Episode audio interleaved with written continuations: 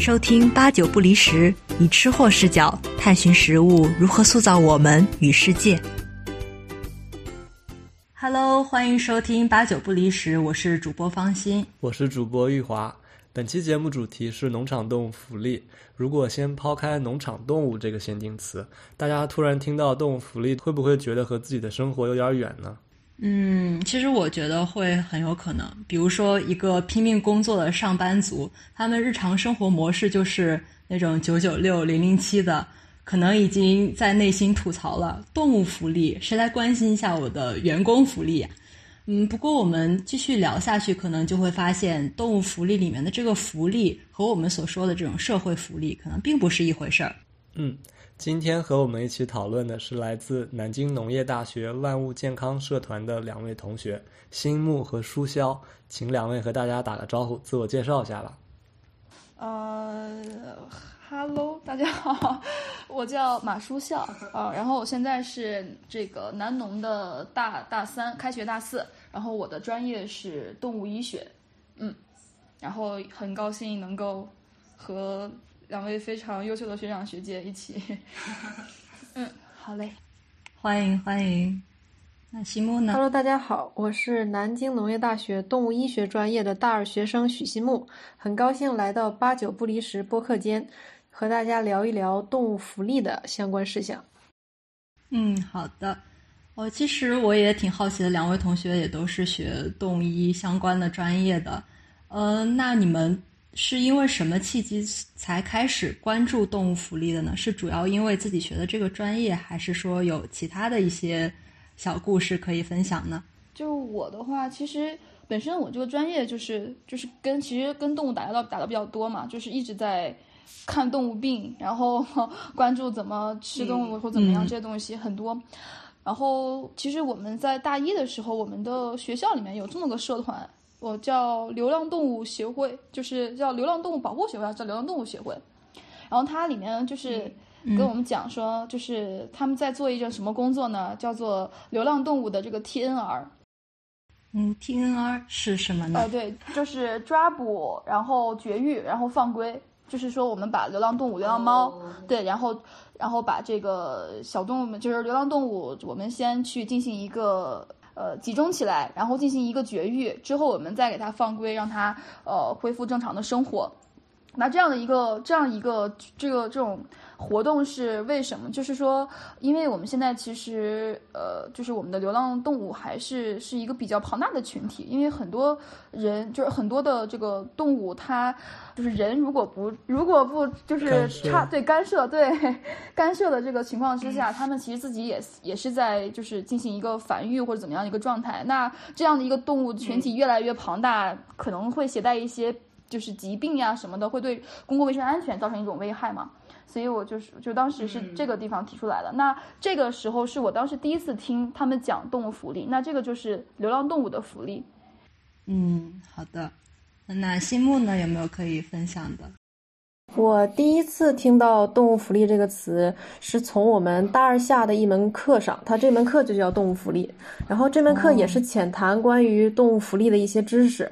然后我们经常接触到的动物福利，可能呃一般是伴侣动物福利，就是我们养的小宠物。但是其实呃动物福利它除了我们认知的伴侣动物福利之外，还有原养动物福利。原养就是动物园的园，是指的专门指动物园里面呃养殖的那些呃野生，就是那些就是被圈养的野那个野生动物的。福利还有，呃，我们熟比较熟知的那些肉食性动物，我们的呃什么肉牛啊、肉羊啊这些有商业价值的动物的福利，基本上可以分为这三种。然后动物福利这门课呢，就是主要是浅谈了这三个方面。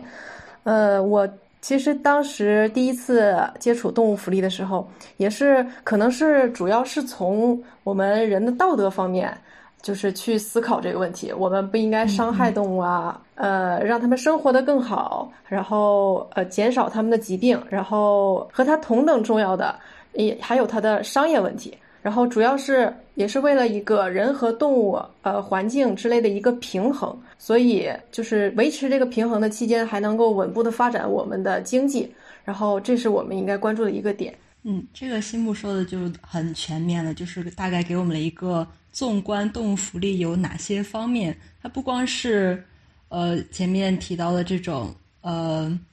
呃像宠物啊，或者是伴侣动物福利，它还有农场动物福利和原养动物福利，可以说是一个很庞大的一个概念。其实我会先关注到动物福利，也是因为。呃，我生活在现在生活在国外嘛，他有我有一个切身的体验，就是在我们和外国人闲聊的时候，有的时候就会被问到一些奇怪的关于中国的刻板印象问题，就是比如说中国人都吃猫吃狗吗？其实每次遇到这种这种问题，就是呃一个固定的回答开头就是哎呀，it depends，这个真的是不能一概而论啊，就是。我们可以看看现在社交媒体上大家，呃，那么热爱撸猫撸狗，就可以知道，大家也是把动物当做朋友的。而且，像在新冠疫情期间，外媒对于我们部分的亚洲地区有这种贩卖野生动物市场的这种报道，甚至是指责，其实让我感觉到外国人对于中国动物福利的这个现状是有一种普遍的消极态度的。所以反过来，这样的新闻传到国内，可能让我们一部分国人觉得动物福利是西方人强加给我们的一种概念。我觉得这个问题我们很值得要先说清楚，这样我们后面的讨论才有意义嘛。所以我也想请问两位嘉宾，就是简单谈一谈动物福利到底是不是一个舶来品呢？在你们看来，福利这个词吧，我觉得这个词就是它是。可以说是的的确确是从这个英文翻译过来的嘛？就我们可能在你你对你你在接触 welfare 之前，就是你没有接触过别的相关的单词，就是没有一个准确的中国的单，就是我们说呃本土的单词可以去对应去它这个福利这个东西。但其实呃，首先我要就是我觉得很重要的一点啊，就是我们讲我们自己的文化，就是我们说。说我们本身中国的这种所就是接触接受的传统教育，它是一个怎么说呢？它是一个其实是一个非常尊重生命的这个，就是尊重生命的这样的一个教育。我们可能经常听说，比如说就好生之德，对吧？我们是不要这个残害生灵，对吧？我们还讲什么不要不要伤天害理，对吧？就是你对于这个所有的其他的生命要存在一定的同理心和同情心。我觉得这个是从小在教育和生活当中是被根植于我们的这个大脑，根植于我们脑海当中的。另外一个其实也跟咱们的这种农业的这个结构其实是相关的。你像怎么说？就比如说像国外吧，其实更多的它的这个它的这个养殖方法可能就是那种，呃，包括像我们讲限制栏，对吧？包括我们限位栏，对，然后可能还有一些就是其他，他们是那种大型的集约型的，然后这种呃就是机械型的养殖方法。但是，就我们国内可能就是说，从最一开始，包括像我，其实我奶奶他们在村里村村里面，他们讲这个东西，就是那头猪啊，那可就是我们的宝贝啊，那是，那是说拿我们的粮食一点一点喂出来的。那包括你可能就是就是说你这个猪下崽儿了，产产几个呀，怎么怎么着，你要就是是 是有一点不能说像家人一样的存在，但是我们是很。爱护每一个我们的就是实用型的动物，可能是这个样子。我是觉得这个事情，呃，可能名词名词是确实是算是一个舶来品，毕竟我们之前没有讲过这个东西。但是，呃，对于这种观念、这种意识的话，可能就是在我的世界观里面，包括我自己接受的教育来看，我觉得一直是呃，就是一直以来我们是非常注重动物福利的。这主要的就是我们也不允许，就是我们。就最一开始，祖上是哪有那些大机械，也没有那些说是呃集约型的这种养殖化的这种模式。我们就是一群猪，好到我手里来了，那我就是，哎，几就是很难很难说，就算是地主主也很难做到说我们一群就是一大群大群的那种集约化的养殖。这其实我觉得是跟国内的这种就是也不能说国内了，就是跟我们的这个传统的这种养殖是是挂钩的。嗯，没错，确实。就其实我们中国传统文化里面有很多，呃，强调可持续发展或者说尊重自然的思想体现，然后这其中其实也都蕴含了一种爱护动物的很朴素的情感。就比如说《论语》里面就说“子钓而不刚，亦不涉宿”，就说孔子他钓鱼的时候只用垂钓的方式，他不用网去捕鱼，因为用网的话就容易呃一网打尽。然后孔子去射一些鸟的时候，他也不会去射呃已经宿巢的鸟，就给他们一个栖息繁殖的空间。所以我觉得这些既是我们中国人博爱精神的体现。也对现在的生态建设或者说动物福利的提升有非常重要的警示意义。嗯，没错。所以说，呃，传统意义上不是把它叫做动物福利，但是这种概念和这种思想一直是根植在我们的呃我们的教育以及我们的文化的。那些国外的人就是说，我们可能是吃一些呃狗肉啊，或者是他们吃我们会吃一些。呃，他们不能理解的部位，比如说我们会吃鸡爪，然后但是国外是不吃的。哦，还有但是我觉得这，对，然后我觉得这是呃，除了。呃，他我们刚才所讲的就是万物有灵，然后众生平等这个观念之外，我还有一个是文化的一个概念。我们的文化和他们的文化是不一样的。然后，呃，从这个文化发展上面，就是中国早就有呃食色性也，然后民以食为天这样的说法。然后我们会，我们算是。呃，将我那个一种食文化，然后发展了起来，然后可能是我我们这个食文化，呃，相对于他们的食文化来讲，对于呃，就是可能有观念上的冲突，但是我觉得，呃，呃，世界也是相互交融包容的，然后不能说我们就一棒子打死，我们就是不尊重这个动物福利，或者是不不尊重生命，然后而是呃源远流流长文化的一个体现。我是想说这个，对对对，所以每次我都要跟外国人解释一下，这个真的不是所有人都吃猫吃狗的。包括我想起来，我之前对读过一篇文章嘛，就讲就是说我们的食文化是不一样，其实确实不太一样。就是我们对于土，就是哎呀有点远，就我们对于土地的一种眷恋和割舍，就是是我们割舍不掉的。就是你的你的那个，比如说就像我们这个食源性动物啊，就是这个猪，我们从一开始喂。到我们喂大它，把它送走，就是这种情感是有一种很强的这种文化在里面的。可能呃，因为我不太了解国外嘛，所以我觉得可能是不是因为他们并没有这种，就是说对于这种，就是说我们食源性动物的这种，呃，根植于内心的这种尊重和对于就是食物的这种崇敬感，我觉得可能这个也是他们会不太理解我们的一个一个点。我觉得这个主要还是跟工业化进程还有现代化进程的这个时间有关系，因为他们，呃，因为我们中国也是像我们奶爷爷奶奶这一辈儿，还都是在农村，或者说他们就是农民。但是你像西方一些欧美发达国家的话，他们离这个离这个土地、农场，或者说这些，对，可能隔了好几代人了。对，所以如果未来我们。也是这样子的一个进程走下去的话，很有可能中国未来也会是有这种情况的出现。嗯，其实现在也已经呃发展到了这样一个程度吧。其实我们在超市里面买到的肉，肯定也不一定是自己家邻居养的猪牛羊，可能也都是这些大的养殖场里面养殖出来的，所以其实也是。呃，工业化养殖、集约化养殖的一些产品，所以这也就是我们本期讨论农场动物福利的一个一个背景吧。就是因为我们现在很多接触到的动物来源的食品，也都是来自于农场的。来自于工业化养殖的，它这个所以供应链是变不了的，就是你的供应链肯定是要向着先进的生产力去发展的。这个东西我觉得就是无可避免，一直在往这个方向走。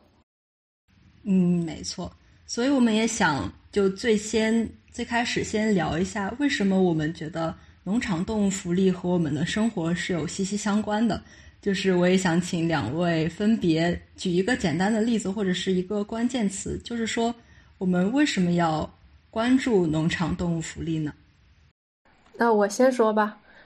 嗯，动物福利是指的畜牧生产中的动物保护，然后原则是可以，我们要保证动物的康乐，然后保证动物的生产，然后康乐就是指的动物的身心健康，然后生产是就是我们的经济效用。然后我们现在大多数采用的是集约化的生产模式，就是生蛋鸡的生产、肉鸡的生产、乳牛生产，然后它主要是体现在我们技术的一个现代化和生产的高效率上。嗯。然后，呃，生产方式呢，它对呃动物福利就是有一个很大的影响。就比如说我们的养殖密度，然后养殖密度过高，它会引发呃一些疾病，会影响动物的健康，就是表现为呃抵抗力下降、发病增多，或者是我们的日增重下降、死亡率升高，这样子它就会呃影响我们的经济效用。然后在呃屠宰过程中，或者是运输过程中。然后，如果不关注动物福利问题，就比如说运输过程中，呃，这个道路颠簸啊，或者是呃，就是我们急性运输啊，就是它就会呃导致就是肉质发生一些改变。有两种肉质，肉质，然后一个是 DFD 肉质，然后一个是 PSE 肉质。就是 DFD 肉质，它主要是呈现为就是呃猪肉的一个暗红呀，可以跟我们。啊，大概说一下。嗯，D.F. 呃，D.F.D. 肉质是指的是 dark, firm and dry，就是意思是暗红色，然后坚硬而且干燥。然后 P.S.E. 肉质是缩写是呃 pale, soft，还有应该是 exudative，我有点记不清了。然后意思是苍白，然后还有柔软，还有嗯保水性差。然后这两种肉质是商业价值很低的肉质。然后它会造成呃牛羊猪在运输方面损失，应该有，我记得我之前查资料是百分之三到四这样子，就是总体上在一个国家的层面上，它可能会嗯损失到就是千万千万元这样一个一个技术吧，我认为。嗯，所以说就是实际上，呃，和我们最直接的关系就是说这些呃农场动物福利。水平较低的动物，可能它们产出来的产品的质量可能会有很大的影响。其实这就是和我们每个人最最直接相关的一个问题，所以我们很值得去探讨动物福利这样一个话题。嗯，对。那树下有什么补充的吗？我觉得就是对说的，就是其实已经在我看来是很完整了。但我是这么想，就是。嗯，这个动物福利其实我们刚才讲，就是讲到它本身是个什么东西，它要保证的是你这个生产链上的这种食品的安全，保证的是这个整个的这个公共卫生的安全。我觉得是这两点是非常重要的。包括像刚才讲，就是说你动物福利，你比如说啊，就是提到说笼养。就是拿到最，其实有一个很经典的案例啊，就是在呃五十年代的时候，有这么个，就是说我们讲电池笼，就是养鸡的时候有一种电池笼，就是它像那个电池啊串联并联那个样子，然后它就是嗯嗯很多就是很多只鸡啊同时圈在一个很小的笼子里面，然后它并列的放在好几格，然后整个的养殖空间非常的拥挤。那在这个就是这种条件之下，其实它满足了一个什么呢？就是说我。最大的利用到了我的空间，然后我的这个肉鸡的这个只只数是最多的，但其实有一个问题，就是这个虽然看似就是最高效率的养殖，其实它首先它违背了这种动物福利的这种需求，你的动物本身在里面是对的。不幸福的，就只能。不动在那边待着都没有办法走动，所以这是我们提到的第一个是精神的需求。你的从精神上来看，这些鸡至少来说它们不幸福，那可能会导致一个精神的萎靡。然后接下来还有一个什么问题呢？就是说，当一个当这个生物在一个非常密的环境之下存在的时候，会导致一个细菌，包括一些像病毒这样的一个传染和滋生，有这样的一个问题是存在的。嗯，那可能我们现在讲就是讲究什么讲人畜共患病吧。就是包括我们一直在严防死守人畜共患病这个东西，你可能不知道，在没某某种没有满足这种动物福利要求的情况下，就像这个电池笼导致的鸡携带于，比如说像球虫啊这些，像一些就是寄生虫，它可能潜在的会传染给人类，那这个是我们没办法掌控的。这个我觉得是，呃，从从最重要的角度来看，我觉得动物福利是非常非常必要的。然后其实另外一个角度也看，其实刚才呃西木提到说这个肉质吧，这个 PSD 肉质啊，DFG 肉质是吧？就是这个什么肉质这个东西，嗯，它是为什么会说我们呃说有没有动物福利会导致影响不影响这些肉质呢？就是说呃其实存在一个很大的问题，也是包括我们兽医在看病的时候也经常去就是去要去考虑一个问题，叫做动物应激。就是说，你这个动物应激之后，会当这个动物受到惊吓，或者是长时间的处于一种亢奋的状态，会导致什么呢？就会导致说这个动物啊，调动了它的这些糖原、肝糖原，去去供供它的大脑、供它的其他的这个身体的其他的部位去呃去去功能。那这个时候，你就想，当这些糖原大量的分解的时候，你的这个肉质是不是也会面临着一些面临着一些它的。这个成分的改变，嗯，说的这个还是挺关乎到他们的这个生理状态，对生理状态的，对他们的健康。就想，比如说一个人他长期处于一个高压的状态，可能他会掉头发。可能头发会变白，哎，可能各种身体状态都不好了，所以对于动物也是一样。然后这个动物它精神状态不好，导致它这个整个的生理变状态发生了变化，所以我们才会说，哎，你你因为因为你在什么？可能你在屠宰的时候导致这个动物应激，或者你在运输的时候导致这个动物应激，任何就是说我们处理不到位，处理就是动物福利处理不到位的时候，影响到了这个动物的精神状态，也就是导致它应激的时候。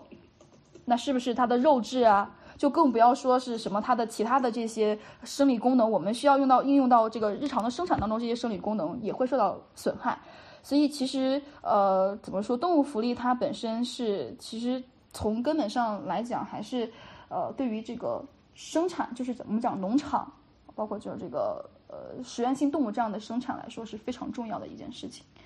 然后另外一个点，其实我不知道要不要提啊，就是是关于。呃，我们其实从社会角度来看，也是一件非常重要的事情，讲动物福利。就我们讲说什么，说对待动物的这样一个态度，其实它反映了一个民族的这个文明水平，就是我们是如何对待这个动物的，是反映了我们民族的这个它的这样的一个精神层面的这样的一个水平。所以这个可能也是对我觉得可能有点虽然有点牵强，但我觉得也是一种不失为一种角度去思考，到底我们应该如何面对动物福利。嗯嗯。说到这个也确实很有道理，它不光是一个精神层面，也是一个道德层面的问题嘛。就是像关于动物福利立法这个问题，可能我们目前也有一些争议。就比如说，呃，国外有一些国家是有动物福利的这个法律法规存在的，嗯，但是目前我们国家好像还没有这个规定吧？就是具体的、明确的一个专门的立法。国内国内其实关于动物福利沾边儿的，我们目前就是只只仅仅目前是我们只有一个叫做《野生动物保护法》，但这个东西其实跟福利就可以，其实一听名字我们大概就知道，这个更多的是在讲野生动物的保护。哦，可能跟这个农场动物的福利来说是挂钩，并不是非常大。但其实呢，就是虽然我们没有立法，但其实就是包括像，其实也能看得出来，我们的高校就是所有和这个农场动物挂钩的高校，像我们这些学兽医的、学动物科学的，然后我们都会去涉及到一个这样的一个课程，就是动物福利的课程。包括像这个 OIE，其实说解释哦，对，跟大家说一下，OIE 就是世界动物卫生组织。哦，其实可能大家听可能会有点对，可能有点懵，但是在我们兽医这个这个领域，OIE 是非常重要的一个世界组织。它可能就是跟这个包括像疫病的防控也是有非常大的关系的，包括像这个海关呀。这个这个呃动物动物产品的这种过海关的这些检验检疫，可能跟 IE 会关系比较大，是这样的一个组织。嗯嗯嗯。那他们其实在国内其实是他们是通过高校的合作呀，包括是跟一些这个国内的其实一些呃这个呃这个企业合作吧，包括像我其实我有查嘛，我查到其实像就是会跟像他举例了，他举了什么浙江的这个青莲的这个猪场。啊，广东的德兴的机场，还有大北农这些集团，他会做一些这种呃试点的合作，去推广它的动物福利的这种养殖方式。啊，我觉得这个也是可能国国内目前在去做的一些尝试，而且我觉得呃，随着这种经济的增长吧，就是我们目前可能你像人的需求，我们从满足了最底层那种生存的需求，也开始逐步转向精神需求的时候，我觉得是一种趋势，迟早是会设立这种动物福利的法规、法律法规的，我是这么看的。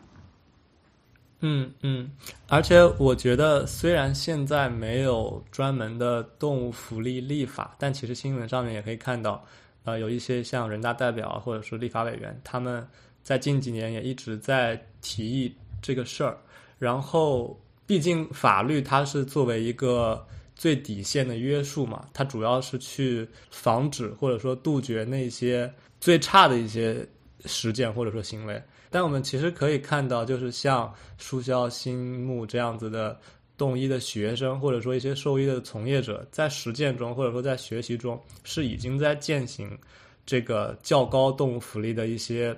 具体方法的。所以我觉得这个呃也能体现出来，就是国内的一些畜牧业工作者啊，或者说是兽医，他们对于动物福利的提升和重视，还是有非常广泛的这个共识的。嗯，对的。就是一个循序渐进的过程，而且我们对于这个未来动物福利的改进，还是可以保持很乐观的一个一个状态。嗯，然后就是前面我们聊了，在现代社会，动物福利对于我们食物系统以及公共健康的重要性，我们也可以看到，动物福利其实和我们的传统文化还有美德是高度契合的。那为了更好的理解动物福利，我们接下来就请两位和听众们解释一下农场动物福利从学术角度是如何被定义的吧。好的，这部分呃，我来和大家解释一下吧。畜牧生产方式由传统的粗放式经营向现代的集约化呃经营的转变，然后在这种情况下，动物福利被提出了。动物福利是指嗯，动物尽可能适应其环境的状态。它呃，我们常说的动物享有五大福利自由：一是不受饥渴之之苦；二是不受困顿不适之苦；三不受痛苦之苦；四不受恐惧与心理伤害之苦；五能自由进行各种正常的生理活动。然后我们还有一个概念是动物康乐。然后动物康乐和福利都是指的一个动物的状态。康乐偏重。呃，强调动物的内在感受，然后福利偏重，呃，强调动物对环境的一个反应状态。哎，我在我有一个好奇的点，就是，嗯，我们怎么来知道动物是不是开心呢？我们就是可以通过它的一些动物行为去判断它是否，呃，是处于一个健康状态。就比如说，呃，动物会有一些明显的异常行为，比如说它的鸡，它就会有一个啄羽，嗯，啄肛，还有一个，嗯，就是。斗殴，呃，就这样子。哦，还有一些，比如说还有一些关节性的疾病，然后这些外在的，呃，一些呃疼疼痛的表现，还有一些异常行为，能够帮帮助我们去判断他身心是否呃处于一个健康的状态。我我我想说说一点啊，就是刚才新木讲，就是这些异常的行为，其实大多数的产生的原因，为什么说我们这种异常就是代表了他？呃，处于一个不开心的状态，是就是说，当你的这个精神处于一种，就是他的接受到的，就比如说你的福利达不到要求的时候，他就需要需要一个什么，另外一个就是强有力的刺激来满足他的那种内心的需求，啊，就是一种发泄的，对他需要，对他需要一些外界的，比如说像这个。咬栏吧，就就就很简单，就比如说你像你你你这个呃用了这个纤维栏之后，猪一直在啃那个横横栏，那就是可能是处于是因为他被限制了活动之后，他主动去寻求一种另外的刺激，包括可能像我们讲啄羽啊等等，就是说这个时候是展现出他的神经上的一些异常。我觉得就是这个这个点是是这个样子，就是为什么我们说他异常之后去去反映的，就是呃，为什么我们说异常了就代表了他自己不开心或者不快乐？我们这个就是很通俗的说法，那实际上是这个原因。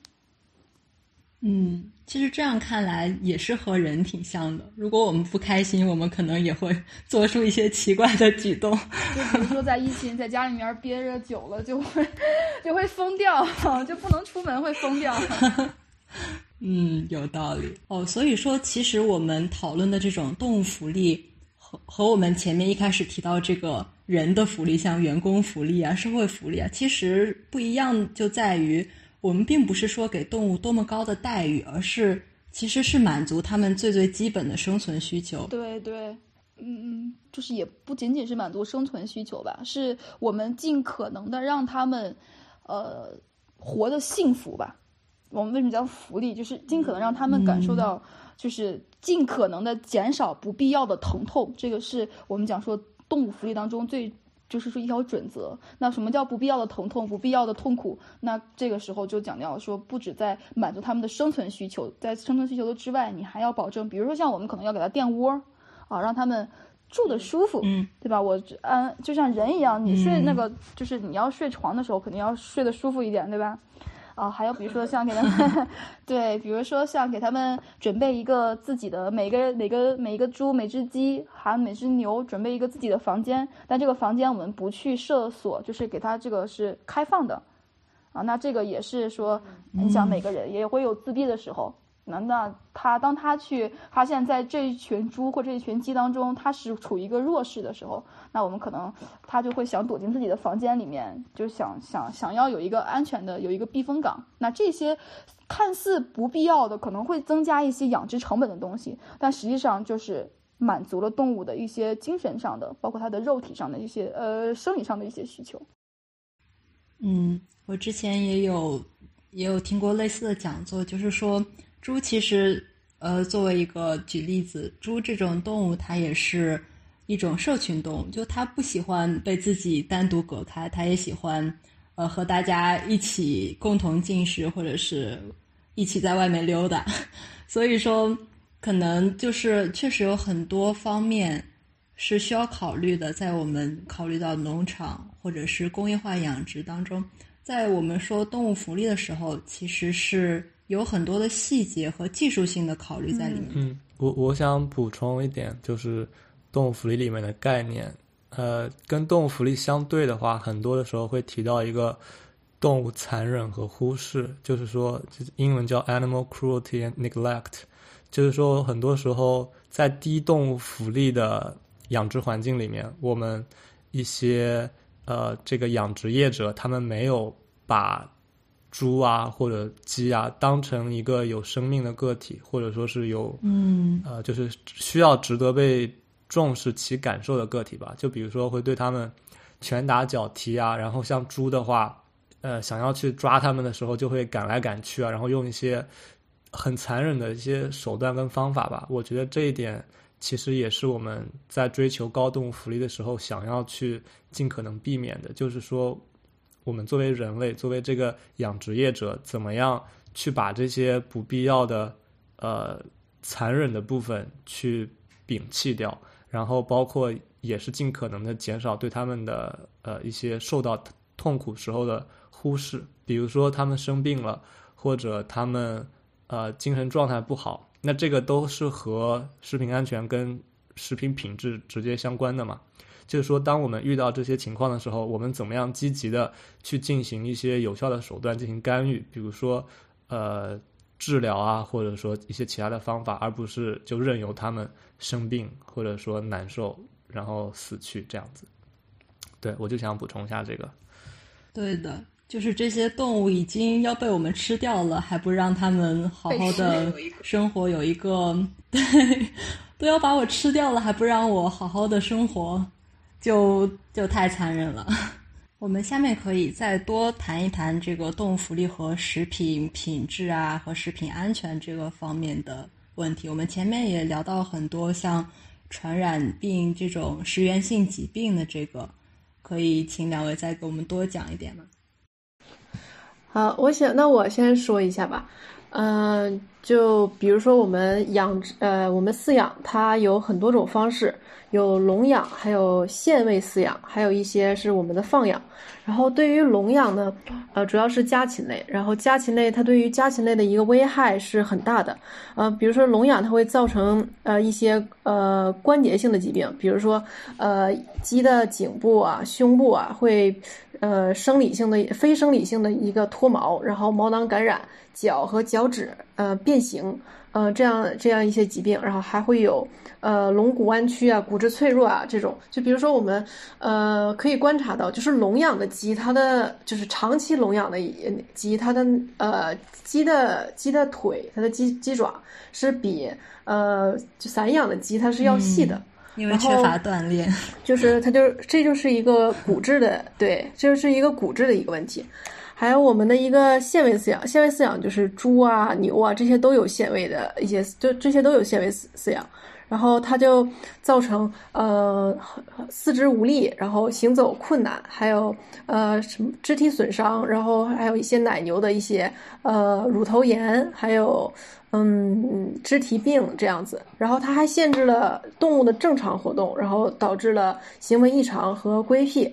啊，还有一些方，还有一些饲养方法，包括漏缝地板，就是我们经常为了节省，就是清理动物粪便啊，这嗯。嗯，这些麻烦，我们就会把那个会会有的人就采用那个漏风地板嘛。但是漏风地板它不有一些孔洞嘛？然后很多时候，呃，动物的呃，尤其是那个鸡，它那个就容易把脚卡到那个孔洞里面去。然后包括牛羊也是，听着好疼啊。对，包括牛牛羊也是，它它在上面走动的时候，它因为它受力不一样嘛，然后它就会呃有一个摩擦，然后就会伤害它的呃。肢体，然后其实这些工艺都不太适，都不太适用于福利，呃，动物福利。然后，但是，呃，养殖养殖场它又会考虑这些经济原因，它会，嗯，加大饲养密度啊，或者是采用就是这些比较呃低动物福利的一些方式去养殖它们。因为你想放养的话，它肯定是需要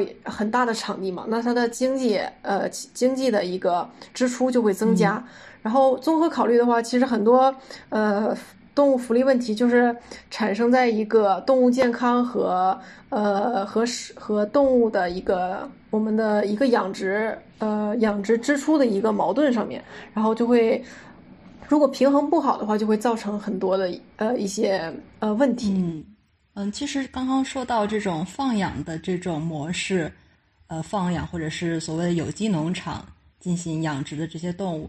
就可以说是像一个有一点像两个极端，就一个是特别呃只注重效率的这种规模化集约化养殖，一个是这种有机农场。其实我在想，中间会不会有一个可以过渡的地方？就是说，我们还是呃追求一定的效率，但是在一些设计上面，比如说农舍的设计，还有刚才说的这些地板啊，还有它这个窝的设计上面。呃，尽可能的去考虑到动物的一些生理需求，满足他们的健康和身心的需要。呃，这样的措施或者这样的农场，你们呃在你们的了解当中是有很多的吗？还是说现在还很缺乏？啊，是有的，就是叫庭院饲养或者户外呃户外式生产模式，就是或者是半开放式的一个呃畜牧方式。然后就是比如说鸡，我们可以有一个院子，然后它是晚上睡觉的时候，它回到它的它的棚子里，然后在白天的时候呢，它可以有一个地方来给它自由活动。然后包括我们的一些呃农场啊，它也会采用那种就是大型的一个草场，然后呃羊群牛群啊，它可以自由活动，然后晚。晚上的时候，或者是在一个固定的时间点，然后他回到他的呃呃他的呃牛舍、羊舍去休息。然后这种的生产模式呢，就是也是我们比较提倡的，因为呃它呃可以。一很大程度的去满足动物的一个生物呃习性，然后是一个非常典型的这种福利的生产模式，然后也是非常符合我们的一个绿色食品的一个基本要求。然后，但是，嗯，这种方式呃，在国内呃也不是很多，因为很多的农场主他可能还是会考虑一些。呃，经济因素啊，主要是主要去选择一些集中性比较大的舍养，然后，但是这这种方式也是我们目前非常提倡的，就是也是我们未来畜牧生产的一个主要的发展方向。嗯，其实我还想问一个，是关于抗生素使用的这个问题，就是我之前上课的时候有一个点，我觉得就挺有意思的。就是说，我们经常说到这种有机农场里面，可能他们对于抗生素的使用是很严格的。然后，但是呢，呃，如果严格的限制抗生素的使用的话，在动物得病了的时候，那我们要怎么办呢？然后他们，我当时记得有一个研究，就是比较了这种常规的，呃，工业化养殖以及呃这种放养的有机农场里面的动物，他们实际上比较出来的结果是，有机农场里面的动物可能会，嗯，遭受更多的这种病痛的折磨，因为他们没有得到及时的这种抗生素的使用，或者是其他药物的治疗。这个你们有没有什么想法？就是说，这个抗生素到底应该怎么样的控制？怎么样叫滥用？怎么样，呃，是一种合理的使用呢？就呃，我觉得是这样。就是首先，关于你抗生素这个量，它的界定。我觉得很难说给出一个准确说怎样叫做滥用，怎样就不算滥用。嗯，就是这个是很难界定的。就是每个可能你你说你救还是不救呢？你救了的话会有一个什么问题？我觉得是 把关注点放在这样一个，就是它的后果是什么上面。就是其实我们一开始讲，包括像奶牛乳房炎。刚才西木讲的奶牛乳房炎，嗯，就是你当你打进去抗生素之后，是发现什么呢？发现，在奶牛所产的这个奶里面，就我们要喝进去的这个，我们人要喝这个奶里面是发现了抗生素的。那你说这个时候是不是就导致了一个什么？导致一个抗生素从动物园流向了人？那这种时候，对，本身就是一个非常严重的一个问题。然后再就是关于这个抗生素这个问题，我其实我有考虑过。然后后来呢，我上了一门课，叫做中兽医啊，就他是就是讲中医。然后中医其实本身是非常排，就是中医不能说排斥吧，但是中医是跟西医其实是不太相同一套理论。他们对于这个说我们讲疫病啊，就像感染啊，或者这些就是就是什么细菌、病毒滋生这些东西，哎，是有另外一套的治理理论的。哎，然后后来我们经过研究发现，说就我的这个老师研究发现说，有一些东西是我们可以避免抗生素，从而采用一些中药，采用一些中医的理疗方法去得到一些解决，得到一些缓解的。那我觉得可能这个也是在当下这个这个好有趣啊。比如说像一些就是说可能就像我们这次讲就这个新冠吧，讲这个肺炎，新冠肺炎。可能你要打激素才能去治的东西，不是我们发现了一些就是特效的中药可以控制吗？就像这个理论，就是这个原理是一样的。嗯，然后就是我觉得可能始终就是中中兽医啊，包括中兽药这些这些东西的研究、深入研究和应用，在当前这种抗生素滥用成为一种世界性的这种全球化的问题，可能也是一种解决问题的新思路。我觉得。嗯，这个确实还是相当于一个未来的发展方向。是的，是的，包括像我有一个朋友，他是研究黄芩苷的，就是黄芩苷就是黄芩里面的一种中药提取物，那他就是对这种猪的冠状病毒。啊，反正是这种猪的病毒，就就是很很有药。那研究的时候发现什么？里面是有这样的一个蛋白，可以跟跟这个这个跟这些就是它的这个靶点进行一个特异性结合啊。那这个就是已经研究出来是有科学理论的依据在里面的。我觉得日后如果在对于中中医和中药在进行一些更深入的研究，我觉得是会发现一些呃值得我们去采用的一些呃治病的方法。嗯嗯。感觉两位同学任重而道远啊。嗯，对，刚才方心说的这个抗生素的问题，我也可以再补充一下。因为我在加拿大，然后加拿大有一家快餐连锁店叫 A N W，s 然后他们的墙上，包括他们广告，就一直会说他们的牛肉、猪肉是不含激素、不含抗生素。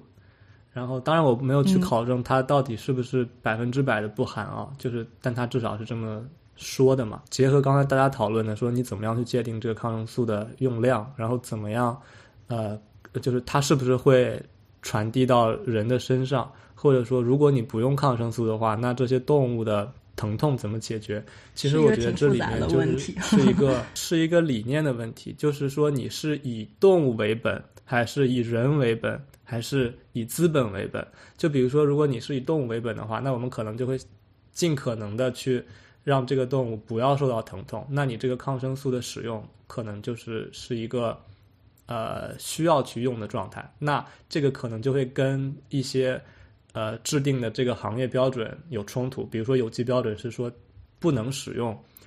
呃任何的抗生素。那这个所谓的这个有机标准，它可能就是一个以资本为本的标准。他会想说，我怎么样尽可能的，呃，就是尽可能的让我们这个标准更有在市场上更有说服力，然后让大家更愿意掏钱去认可这个标准。所以我觉得这是一个以资本为本。那还有一个就是以人为本，可能就是我们更希望去采用的方式。那这个以人为本，呃，我觉得就是需要去结合更多的一些方式，比如说这个中兽医。嗯，刚才提到这三个角度，我觉得就特别好，就是一个我们不同的。呃，立场可能就会去用采用到不同的手段，但我觉得可能也不光是说以人为为本是最好的，我们可以说，嗯，其实是一种以自然为本、以生态为本吧。就是从这样的考量下，我们希望既满足动物的这个呃健康，让他们避免或者减少他们的病痛，然后同时又能照顾到整个生态系统，包括。呃，减少抗生素滥用之后对整个生态系统，包括动物和人的这些影响，其实就是确实是一个很复杂的问题。确实，是一个需要需要从多方位角度去去思考，然后需要投入更大的关注度的一个问题。包括这这种上餐桌，就是当你发现这些东西上了餐桌之后，人们的这种态度立马就变得不一样。它。关系到这些人的我们的生活，关系到了我们所处的这个时代和社会。我觉得这个东西其实应该呃从不同的方式去思考，是需要一个思辨的过程的。对的，嗯，所以说这么多，其实我们最后可以就是最后一个部分，可以再想一想，或者给我们的听众作为一个普通的消费者一些建议。就是说，我们在日常生活中怎么样去关注动物福利的这个问题，主要是农场动物福利的这个问题呢？福利的话，我我我我不知道这个算不算。就是其实我们可刚才学姐有提到说去超市买肉，或者是去哪里买肉，我觉得有一个问题就是，我其实更多的听到的是去菜市场买肉。就是在市场里面专门做这个的，就是要要明白它的供应链是怎么流转的，这是一个问题。就是如果你不放心的话，你可以去通过一些溯源，现在不是会有那种食物溯源的那种系统吗？那这个时候是可以通过这种系统去进行一个溯源，看到你的整个供应链是怎么运转的，我们就知道我们的上游是是从怎样一个猪场出来，至少我们会知道这一点。然后再就是平时如果硬要仔细讲说跟动物福利的关系的话，可能，呃，也就是这个。然后另外就是我们讲说这个肉买肉的时候，哎呀，这是 也可能有点跑题啊，就是 就是你自己是可以看出来这个肉是是好是坏的，就是你大概看得出来这个肉，这个这个肉是贫血了，是这个这个肉死之前，这个是猪，这只羊，这只牛，它贫血了是没贫血。对吧？我们也大概看得出来，这个肉是什么色儿，是什么质感。哎呦，这个我觉得对有些人还挺难的，就是可能我们的父母或者是爷爷奶奶可能更有生活经验一点，可能我就不太会挑肉。对，就是那个 超市的那个红色灯光一照，就特别想买。哦，对啊，就是这个确实是我们作为消费者可能。呃，对于食品的认识上面还有待提高，这样我们可以去分辨这个肉制品或者是我们买到的食物它的品质是怎样的，从而我们前面也谈到了，就是说这种高动物福利的动物产生的肉制品，可能它的品质也会更好，所以就是一个相辅相成的一个过程。当我们更多的去追求一个高品质的。呃，产品而非只是追求大量大份的那种肉制品的话，我们可能就会倒逼工业去生产更高品质的这个动物制品。这也是一种对，这也是一种方法，就是我们从从消费者、从市场角度去去去对于这个生产的方面去进行一个施压，那资本一定会注意到这件事情，这是一个。嗯，我觉得是一个不错的思路，现在。嗯，但也是一个任重而道远的思路，就是我们每一个可能更多的消费者都要先去意识到这个动物福利的问题，以及，嗯呃，农场动物福利对于我们呃食品是食品的品质是有直接的关联、直接的决定作用的。是的，是的。然后讲完说我们对于你平时吃的肉啊，就是常见这些肉类，再就是。这就是老生常谈了。从疫情开始到现在，老生常谈一个问题就是，千万不要去为了图大补、图新鲜去尝那个野生动物。野味。对野味，这个这个这个是这个，其实不管你从福利不福利去讲，就是从咱们自己生活当中，从自己人身安全来讲，也不要去做那个尝试吧。我感觉就是，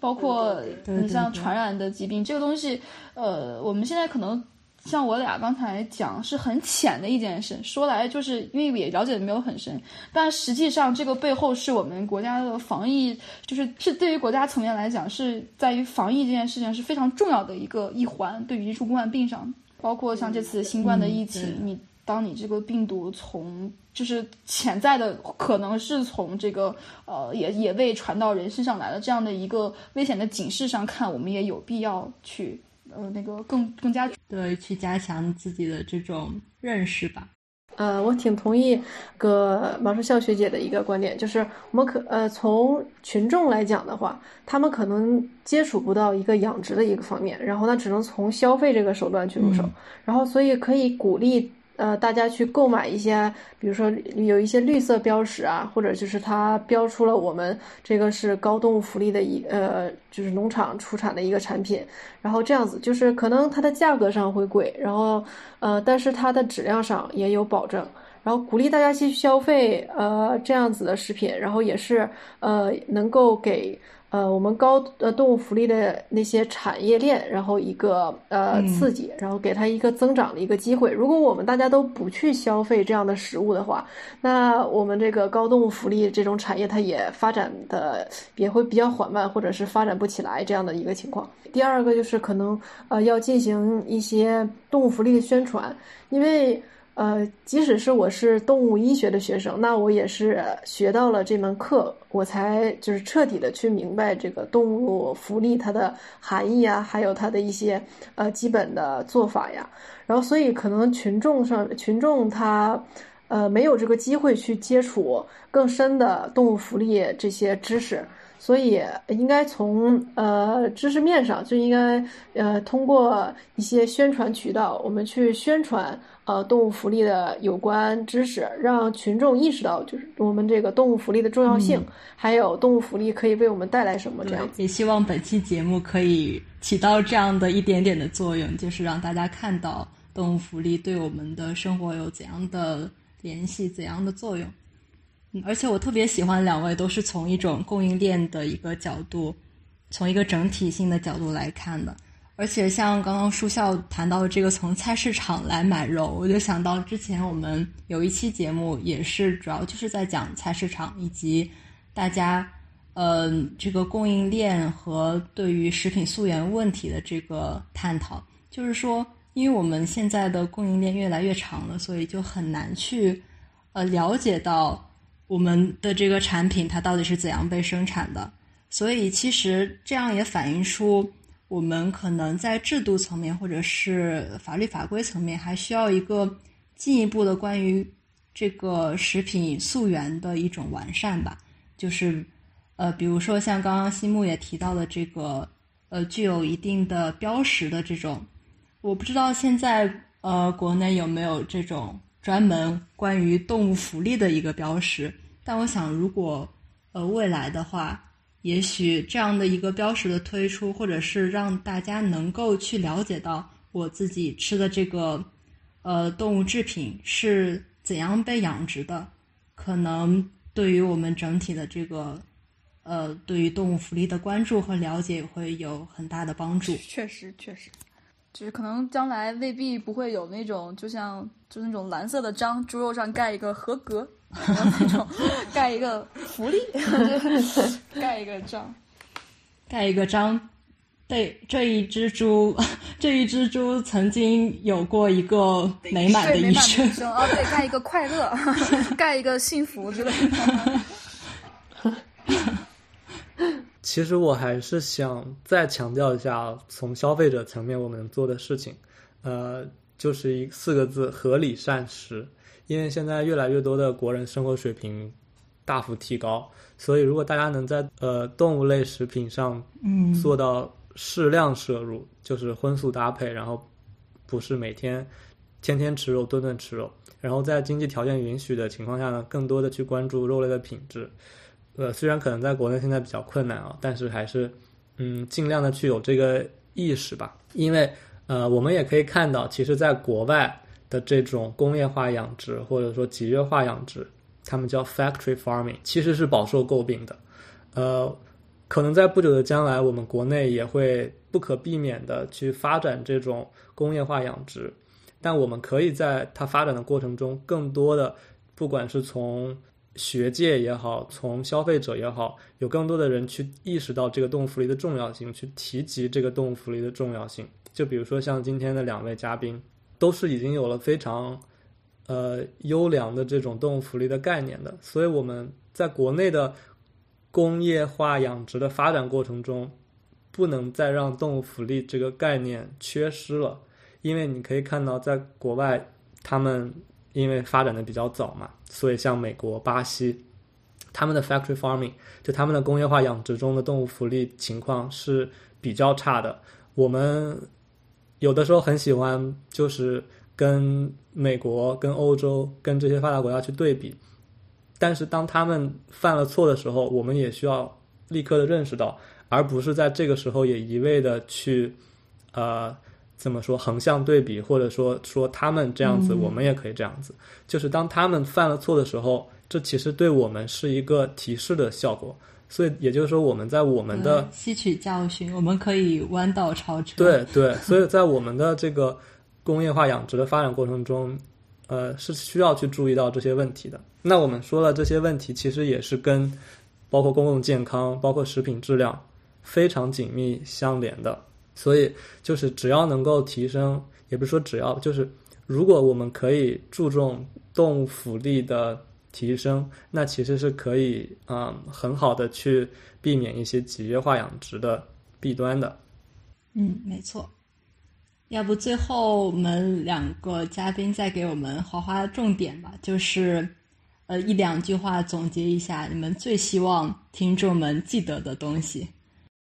嗯，其实呃，我认为呃，动物福利它就是离我们其实也是非常近的，因为现在我们都养一些，就是即使我们不参与到呃我们的一些肉牛肉羊的生产当中，但我们也吃它。然后我们呃大多数啊，我们的部分家庭也会养一些小动物。然后其实动物离我们很近，然后那动物福利那就相应的应该离我们也很近。然后所以呃，我认为我们呃应该应该去周全的去考虑到它的呃动物康乐问题，然后提高它的一个呃一个。呃，生产一个一个生产和一个生活的一个水平，然后呃，我还想再呃说一下我们这个动物动物康乐，然后动物康乐的标志就是呃正常的呃身呃身体呃心理发育，没有呃行为剥夺或者是不良环境刺激的影响，然后健康无病，然后生命周期长这些特征，然后我们。作我们作为呃一个消费者或者是一个社会的参与者，然后我们呃也应该从道德的方面去多考虑啊、动物福利、动物康乐这些问题，去尽可能的改善动物福利和重视动物福利。其实，其实当我们去提到动物福利这一件事的时候，它其实本身就代表了我们一种。呃，就是这种社会的这种进步吧。我觉得，如果在肚子都吃饱的时候，可能也没有人去想这个问题，也可能是就是说，我们的生活上来之后，大家会发现，动物福利它不仅仅是关乎于动物它自己，说这个动物它到底活得开不开心，它也更多的是关乎于我们的人的生活品质和我们的生命的安全这样的一个问题。我觉得，其实如果在呃日常的生活当中，本身你去就是你，比如像这个买肉。啊，或者是我们在对待我们，就像西姆讲，我们自己的小动物，自己家里面的伴侣宠物，我们的像家人一样的这样的一个成员，包括像我们对待一些野生动物啊，哪怕我们去讲说从这个生物多样性的角度来看，其实只要在生活当中分出一点点的心思，我们凡事多想一想，这个东西符不符合动物福利？就是在我们满足自身的权利和义务的要求的情况之下，是不是可以抽出一些心思去想一想？哎，我们身边这个小家伙他开不开心？我觉得这个就是就就够了，就是嗯，就是我希望的一件事情。嗯，这个就还挺值得我们深思的。对，今天和两位同学聊天，也真的是增加了很多我对于农场动物福利的了解。特别感谢新木和书笑的分享。其实节目最后，我们可以说，我们看似是在一直讨论动物的福利，但其实也是在不断的反思人类与食物与自然的这种关系，去审视我们在自然中所扮演的这种角色。那么，作为听众的你，对于动物福利还有哪些思考和疑惑呢？也欢迎大家在评论区给我们留言，一起加入讨论。食物不是生活的全部，但也八九不离十呀。我们下期再聊。